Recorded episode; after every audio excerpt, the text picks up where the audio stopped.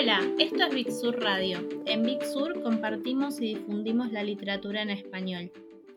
Hoy tenemos un invitado, Cristian Kupchik, a quien vamos a hacerle una entrevista. Es alguien con quien teníamos ganas de hablar hace bastante tiempo, eh, porque es autor eh, del libro Lance, que salió recientemente por la editorial Dualidad y se presenta en unos días. Eh, y además es editor, poeta, traductor. Voy a leerles su biografía, que me gustó mucho cómo está presentada por la editorial. Christian Kupchik nació un día de Navidad en una ciudad sin nombre. Viajó y vivió en diferentes destinos y el nomadismo le imprimió una curiosidad sistemática que aplicó de manera desigual a una poligrafía imprecisa.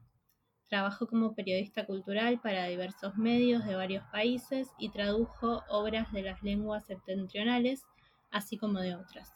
Publicó siete libros de poesía, el último Los colores de la vigilia en 2017, Relatos, el libro de entrevistas Todos estos años de gente, además de varias obras dedicadas a la literatura de viajes, terrenos en el que se especializó. También conoce un largo recorrido como editor. Actualmente está a cargo del sello Leteo. Hola Cristian, ¿cómo estás? Hola Tamara, muchísimas gracias por esta entrevista. Bueno, muchísimas gracias a vos eh, por estar con nosotros. La verdad teníamos muchas ganas de conversar con vos.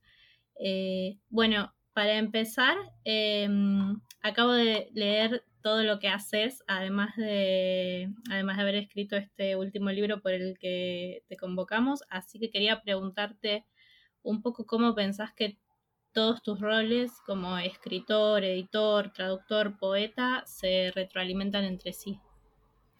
Bueno, eh, alguna vez alguien buscando algún tipo de fórmula para definir mis actividades eh, me planteó como polígrafo. Y es un término que me gusta mucho, ¿no? O sea, eh, en el sentido de que este, uno aplica la escritura una multiplicidad de planos de acuerdo a distintas instancias eh, sensibles.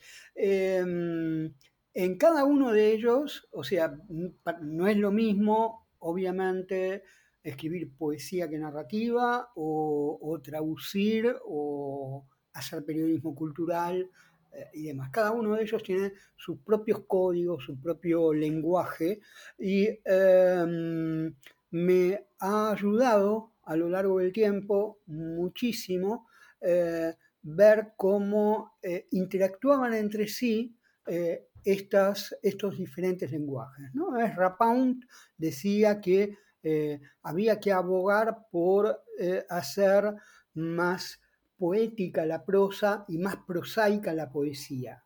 Em, y cada vez creo, y me parece que este, la realidad mm, va señalando este camino, que em, estamos atravesando una zona de hibridajes eh, que es muy interesante y que eh, ayudan, en cierto sentido, este, a explorar nuevas formas expresivas. Genial, me parece muy interesante esto que decís, pensándolo quizás como en contraste eh, no sé si estarás de acuerdo con esto que voy a decir, pero a mí, a mí me resulta por ahí como más familiar la idea de que en la actualidad todo tiende como a intentar especializarse, ¿no? Pienso como que por ahí, tanto en el terreno como en el académico o en, en lo que es el, el, mundo más, el mundo laboral o así, es como que está la sensación de que hay que especializarse en una cosa y no hacer muchas, ¿no? Como ese dicho de el que mucho abarca, poco aprieta. Yo creo que pienso bastante lo contrario. Eh, no sé, supongo que, no, te quiero condicionar la respuesta, pero supongo que haciendo tantas cosas, un poco estamos como, como yendo en contra de, esa, de ese tipo de afirmación, ¿no? Sí, sí, incluso, o sea, apoyándome en esta misma idea, eh, digo, bueno, yo también he participado eh, este, no aquí, pero sí en distintas instancias, en, eh, eh, en la academia, en actividades académicas. de hecho, ahora voy a viajar este, para participar en un congreso de hispanistas en República Checa. Y lo que advierto cada vez más es que este, la gente que busca esos nichos tan específicos quedan como encasillados en compartimentos estancos, ¿no? O sea, cuando de pronto me parece un desafío mucho más rico eh, ver qué es lo que nos rodea, ver cómo asimilamos este, otros lenguajes, cómo los reconstruimos, eh, desde una perspectiva creativa, sobre todo ¿no? en estos tiempos eh, donde con la irrupción de las nuevas tecnologías y demás, todo parece encasillarse. Hace poquito veía un, este, un post de una chica de una Bookstagrammer que daba algunos tips sobre cómo elegir un libro, ¿no? Entonces, lo que ella planteaba era, eh, eh, bueno, fíjate en Netflix qué es lo que te gusta ver, ¿no? Y si te gusta la comedia o te gusta el drama o te gusta la acción, tenés que buscar títulos que vayan por ahí, ¿no? Yo creo que es exactamente lo contrario lo que hay que hacer. hay que zambullirse donde no tengamos idea de qué nos vamos a encontrar. Em, y a mí me parece que a partir de ese asombro, de esa sorpresa, es donde se genera la auténtica literatura. ¿no? Bueno, me encanta esta respuesta. Me hace acordar a algo que no me acuerdo bien dónde leí, pero lo leí o escuché hace poco, que sugería todo lo contrario, justamente sugería mentirle al algoritmo, cliqueando en cosas que realmente no te interesan o googleando algo que no sabes qué es, para que el algoritmo en vez de estar todo el tiempo sugiriendo lecturas o películas o series que ya que son iguales a las que ya viste, eh, nos sugiera lo contrario. Así que me, gusta esta idea de, explorar lo, que el algoritmo no, piensa que es bueno para nosotros. Eh, sí, eh, eso quizás tiene que ver también con mi formación, que ha sido muy heterogénea. Este, yo no vengo de una ah, casa con una cultura libresca, más bien he sido autodidacta, ¿no? Y eh, esa manera de ir buscando intuitivamente, eh, tratando de abrirme un camino en mis elecciones estéticas, tiene mucho que ver con el accidente. O sea, te doy un ejemplo muy tonto. O sea, eh, yo el secundario lo hice en un comercial público de eh, Villa Devoto, ¿no? Eh, en general, mis compañeros o, no iban a seguir la universidad y los pocos que seguían iban a hacer ciencias económicas y las excepciones, alguna excepción, medicina o derecho, ¿no? Eh, obviamente era otra época, no había tantas opciones. Yo me decidí por psicología, ¿no? Em, y eh, hay una multiplicidad de razones por qué elegí esa carrera, pero em, eh, recuerdo la fascinación que me provocó leer un poco al azar algunos textos de Freud, ¿no? Algunos casos clínicos y demás, a los que leía no como casos clínicos, sino como literatura fantástica. Yo leía El hombre de las ratas o El hombre de los lobos o El caso Anaó, este, como si fueran cuentos de ciencia ficción, ¿no? Este, eh, casos clínicos que después ayudaban a evaluar este, un contexto neurótico o lo que sea. Em, y ese tipo de eh, sorpresas este, creo que me fue indicando un camino, o sea, no, bastante poco lineal, ¿no? donde obviamente también tuve retrocesos, etcétera, pero que identificaba con una búsqueda salvaje, pero al mismo tiempo muy nutritiva, o sea que me llevaba a encontrar algunos tesoros con los cuales no había contado. Buenísimo. Con esto de los caminos poco lineales, creo que me das un, muy buen pie para empezar a hablar un poco más centrados en, el, en tu último libro, Prana eh, y justamente quería preguntarte eh, por estos lugares como, bueno, para, para quienes nos están escuchando, Prana es un libro de relatos. El primero es el que da título al libro. Eh, quería preguntarte un poco por eh, esos mundos como, no, sé si decir, bueno, creo que decir imaginarios es un poco redundante, pero extraños, no sé, bueno, vos sabrás eh, explicarlos mejor que yo, pero me gustaría que para introducirnos un poco en el libro me cuentes un poco cómo es eh, el proceso de imaginar estos, estos espacios en donde transcurren estas historias. Sí, cómo no. Eh, en primer lugar, tendría que aclarar eh, que estos relatos, o por lo menos la mayoría de ellos, fueron escritos hace muchísimo tiempo y habían quedado como eh, postergados y solamente la generosidad e irresponsabilidad de las editoras de dualidad eh, hicieron posible que se concretara en forma de libro. Em, y en la génesis de estas historias, sobre todo en las de la primera parte, eh, tiene que ver un hecho que considero significativo. O sea, eh, yo estaba viviendo afuera, concretamente en Suecia, eh, y me manejaba con, eh, para empezar, con un universo lingüístico eh, completamente distinto a, lo que es el castellano. obvio que hablaba el castellano, por supuesto, pero mis lecturas y demás pasaban por el sueco, o sea, mi lengua de socialización tenía que ver con el sueco. Em, de todos modos, nunca eh, quise eh, escribir en sueco, fueron pensados en castellano.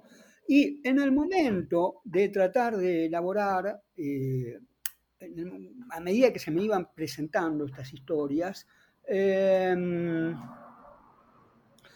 yo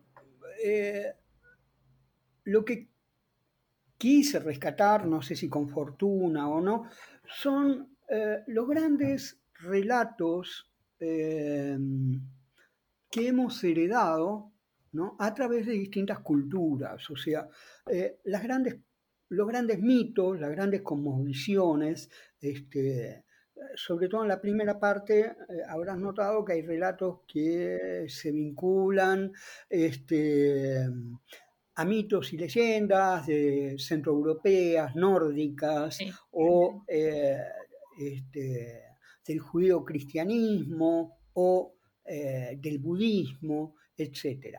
¿no? Esas cosmovisiones que siguen teniendo eh, una presencia muy fuerte en eh, nuestro mundo cultural, me resultaban sumamente estimulantes para reconstruir eh, un mundo propio. Y em, después me llevé una sorpresa, o sea, eh, ahora me llevé una sorpresa. Descubrí que em, muchas de estas historias, algunas de las cuales tienen tres décadas, ¿no? Em, se eh, transformaron en pequeñas epifanías eh, sin que yo en el momento de escribirlas tuviera la más mínima conciencia este, de eso.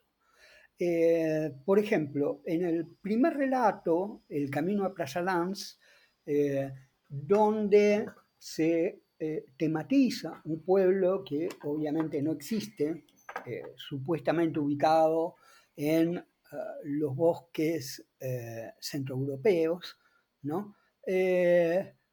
bueno, al que llegan a fundarlo y a poblarlo, primero una pareja y después se van sucediendo y en un momento determinado lo que se va relatando es la continua sucesión de eh, eh, fundaciones y decadencias del pueblo provocadas por la muerte, hasta que en un momento todos los habitantes eh, intentan combatir la muerte para que ese pueblo subsista. y es muy interesante, yo lo advertí ahora cuando eh, las chicas de dualidad me mandaron las galeras y volví a releerlo después de mucho tiempo, no es muy lejano a lo que ocurrió durante la pandemia.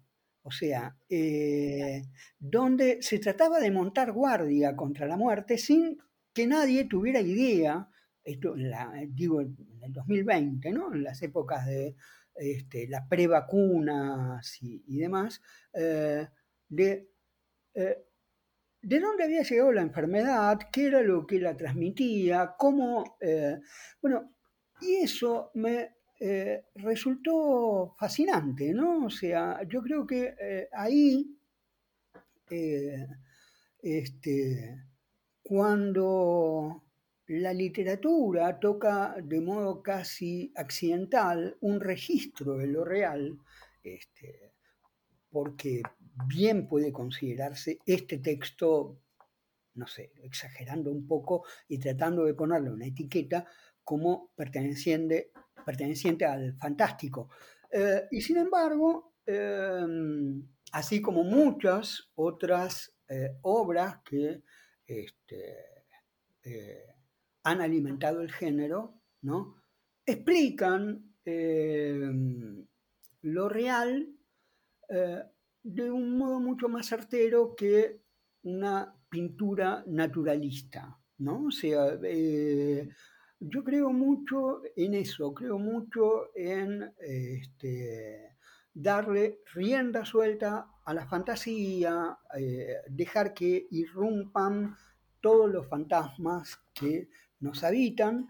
Eh, y más tarde o más temprano van a tener un contacto o a alguien le van a indicar algo de lo real. También me ha pasado con otros cuentos, mm, en otra entrevista que me han hecho, alguien este, mm, aludía también a un cuento que tiene mucho tiempo, que tiene un título tanguero, eh, Tristes Triunfos Pasajeros, este, también muy loco, muy este, como fantástico o algo por el estilo, eh, aludía a un elemento de, eh, de, lo real, de lo que nos circunda, un debate que eh, tenemos hoy. Y que en el momento en que lo planteé, este relato, yo no tenía ni idea, o sea, este, hay otros, a veces ocurre, que la irrupción de lo real es tan fuerte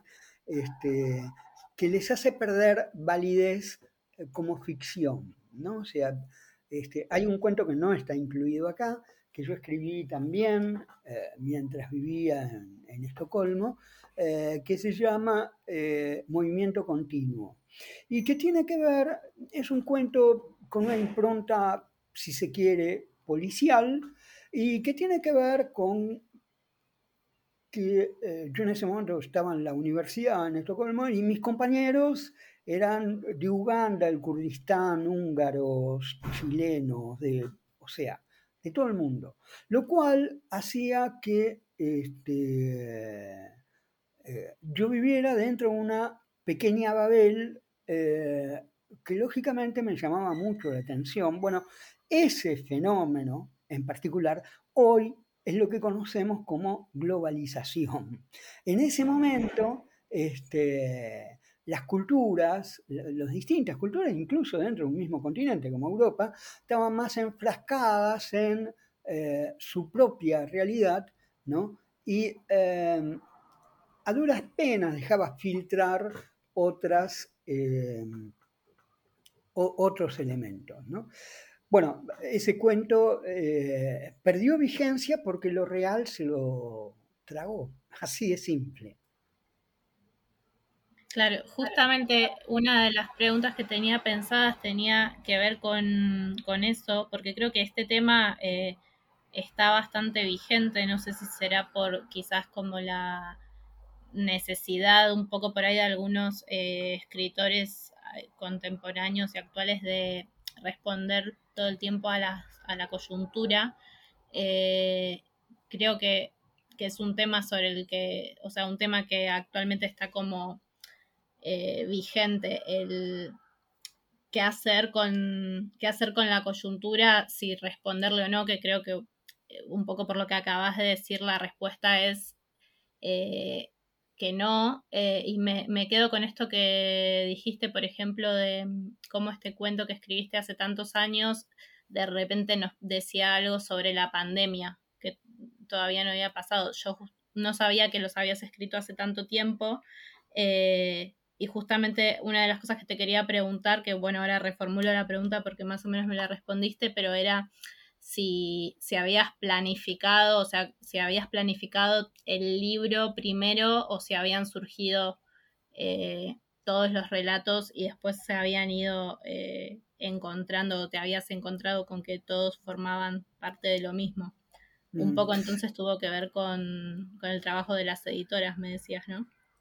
Eh, sí, sí. De todos modos, em, bueno, respondiendo eh, a la primera parte de tu pregunta, este, por lo menos en mi caso, eh, claramente no, no me preocupa en absoluto responder a ninguna coyuntura. O sea, eh, es simplemente darle rienda suelta este, a la imaginación. Que eso después coincida con algún aspecto de la coyuntura y demás, es otro tema pero, este, pero no, no, en ningún momento está en mi intención decir, ah, bueno, a ver, ¿qué hay ahora? ¿Qué sé yo? Este, la forma de autopercibirnos. Bueno, entonces voy a escribir un relato sobre la forma de autopercibirnos. Eh, creo que eso está muy bien para el periodismo, o para la crónica, pero eh, me parece que la literatura circula por otros carriles.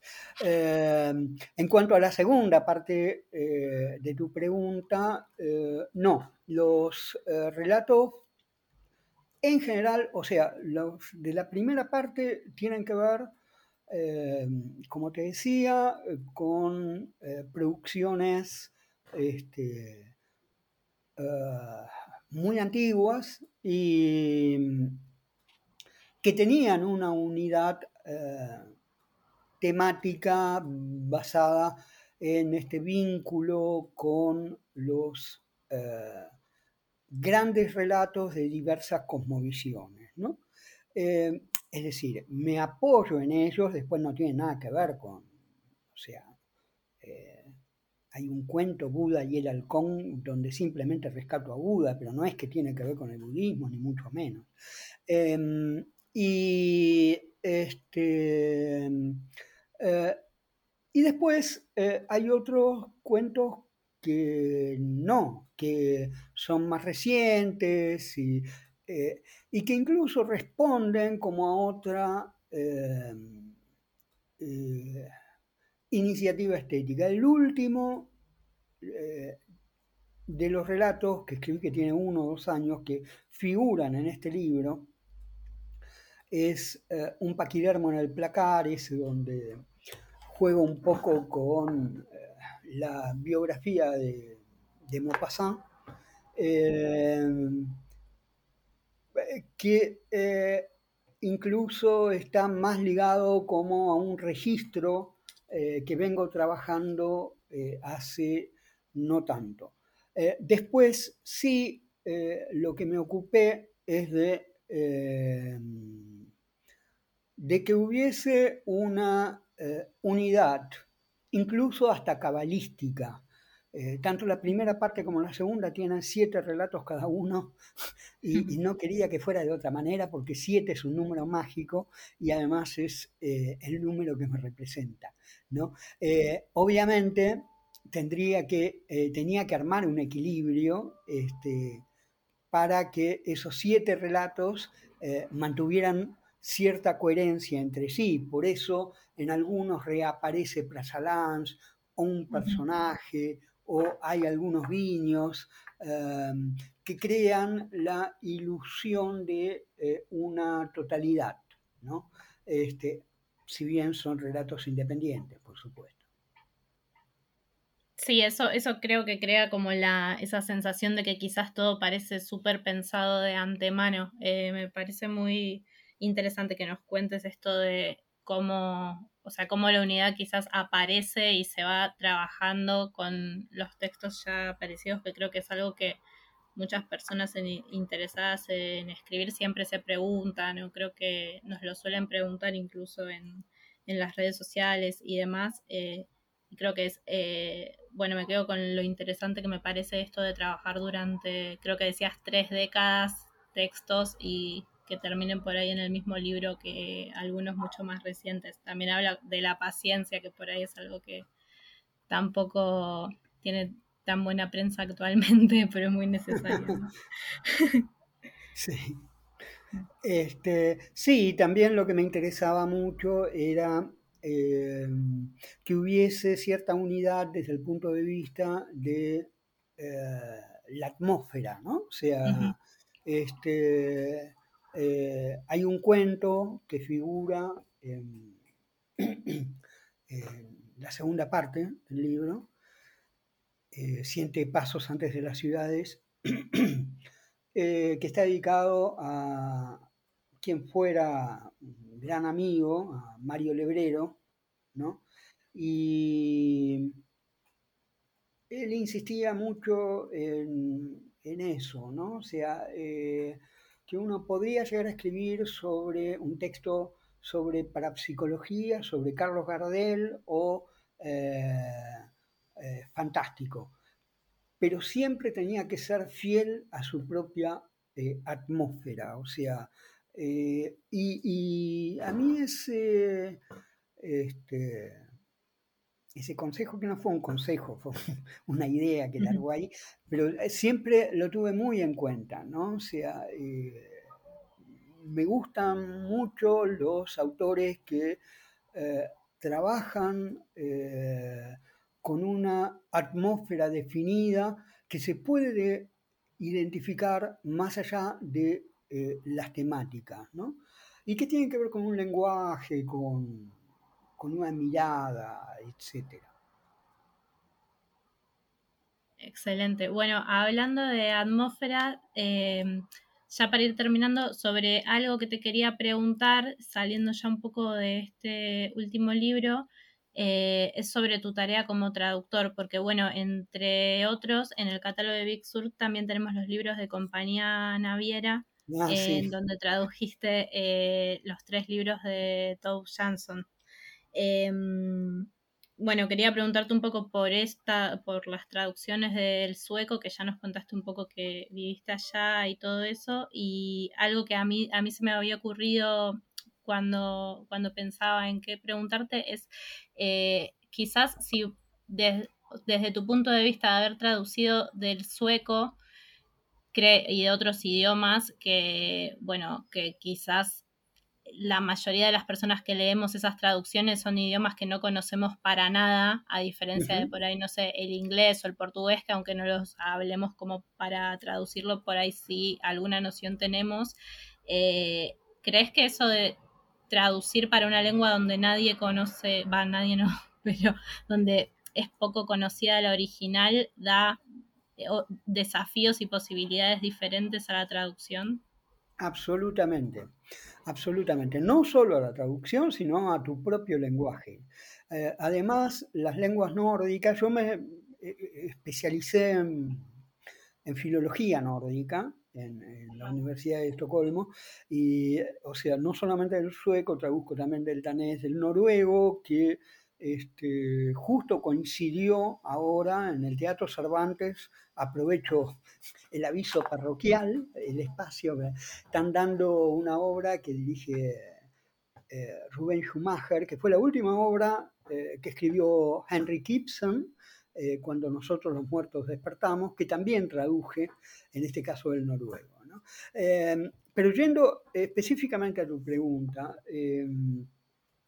eh, son lenguas muy ricas porque eh, como em, otras, por ejemplo el chino o el guaraní, aunque no, no lo crean, eh, son lenguas muy poéticas, se manejan con este, conceptos más que fonemas, por lo menos hasta un determinado punto. O sea, después, bueno, sueco-noruego formaban una sola lengua, el danés empezó a estar muy influido por el alemán, sobre todo en lo que tiene que ver con la fonética, y el sueco con el francés cuando la reina Cristina lo lleva de Descartes a vivir a Estocolmo y lo mata un resfrío, en realidad fue veneno, no, no un resfrío, pero bueno, nos atenemos a la versión oficial. Em, y eh, el que quedó solito ahí como representante de las lenguas nórdicas fue Egon Bind. Eh, fue, perdón, el islandés. Ah, dije Egon Bind porque quería dar este ejemplo, ¿no? Eh, ventana en sueco es Fenstret, que tiene que ver con Fenetre o Feinstadt, ¿no? en alemán. Y en islandés se conserva, como estuvieron desde hace 10 siglos solos, perdidos ahí arriba, conserva eh, la palabra original que es Egonbind, justamente. Egonbind es los ojos del viento. Entonces, si bien un islandés cuando escucha el bombín, obviamente se va a representar una ventana, para mí, que vengo de otra lengua, cuando eh, leo, estoy mirando por los ojos del viento, es casi un, haiku. O sea, este, me abre un mundo eh, de posibilidades increíbles, ¿no? Y eh, hay otros términos que conservan esa pureza. Yo, por ejemplo, en el caso de Tuve Jansson, que mencionabas, que son los libros estos de compañía naviera y que, debo confesar, para mi sorpresa, tuvieron una aceptación y un éxito increíble. Digo, para mi sorpresa, no porque no, no, tuvieran méritos literarios, sino porque hubo una edición de algunos de estos libros, por ciruela, creo, en la década del 70, que no funcionaron. Este, ahí vemos otra vez, ¿no? Eh, cómo eh, la literatura tiene sus propios tiempos y juega con sus propias reglas, ¿no? Eh, en el caso, por ejemplo, bueno, en todos los casos, pero en el libro del verano, que es el primero, o La verdad increíble, que transcurre en el invierno, era todo un desafío traducir este, algunos fenómenos climáticos porque la naturaleza es tomada como personaje, ¿no? Entonces, en realidad, eh, Tuve eh, era finlandesa, eh, pertenecía a una minoría sueco parlante, por eso escribía en sueco, este, pero obviamente que hablaba finlandés también, que es una lengua que no tiene nada que ver con lo nórdico, Em, y los finlandeses, por ejemplo, tienen 17 palabras para eh, mencionar cómo cae la nieve. ¿no? Este, depende si la nieve es más sólida o aguanieve o, o, con qué frecuencia cae, etcétera, etcétera. Eh, mientras que para nosotros es nieve. O sea, punto. Eh, bueno, hay hay como otro desafío eh, muy estimulante en poder transmitir al lector también lo mismo que quiso que, que quiso transmitir la autora en este caso, sin traicionarla, o sea, tampoco hacer una cosa hiperliteral. Yo no, eh, creo que tenemos que manejarnos como en una mitad de camino, ni traicionar al texto, como planteaba Calvino, ¿no? traductores, traductores, ¿no? etcétera, etcétera, ni hacer algo eh, absolutamente eh, literal. Yo creo que la traducción es en sí misma un eh, proceso creativo sumamente rico y por lo menos en mi caso he aplicado algunas consignas ¿no? para mi propia creación. O sea, eh, sobre todo, digamos, bueno, en este libro, en Plan Salán, se nota bastante, eh, donde eh, hay muchos textos que transcurren, digamos, en el mundo nórdico, este, y, tiene que ver con la música. A mí es muy importante para mí la, musicalidad en el lenguaje. este, eh, la manera en que se repiten ciertos sonidos, en que se dan ciertas cadencias, etc. Eh, creo que eso ayuda al lector también este, a acompañar la obra como, eh, voy a decir algo quizás un poco pretencioso, pero como si fuera una sinfonía, ¿no? O una canción popular en, otro, en otra instancia. Este, y en ese sentido, eh, yo eh, asumo, digamos, los mismos riesgos para la traducción que para la creación. Creo que si bien son lenguajes distintos, me ha pasado ahora cuando fui a ver la obra de Ibsen, que fue un fenómeno extraño, porque claro, o sea, era la primera vez que me ocurrió que yo veía representada una obra que traduje, donde yo en mi cabeza tenía una imagen determinada de los personajes y podía coincidir o no. Pero bueno, también está ahí el, trabajo del director, de los actores, etcétera, ¿no? Claro, un trabajo que se vuelve colectivo y se, se empieza a desprender. Exactamente. Bueno, Cristian, muchísimas gracias por esta conversación. La verdad que la, disfruté mucho y creo que quienes nos están escuchando también. Eh, Súper interesante todo lo que nos contaste. Eh, bueno, aprovechamos eh, estos últimos momentos para invitar a la presentación de Pranza que es el sábado, ¿no? Sábado 2 de abril. Es una fecha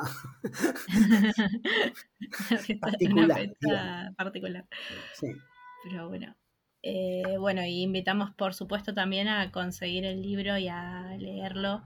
Eh, que eso más, más, allá de la fecha lo pueden seguir haciendo eh, cuando nos escuchen, porque quizás nos escuchan cuando la presentación ya haya pasado, pero bueno, el libro va a estar disponible para que se encuentren con él y lo puedan leer.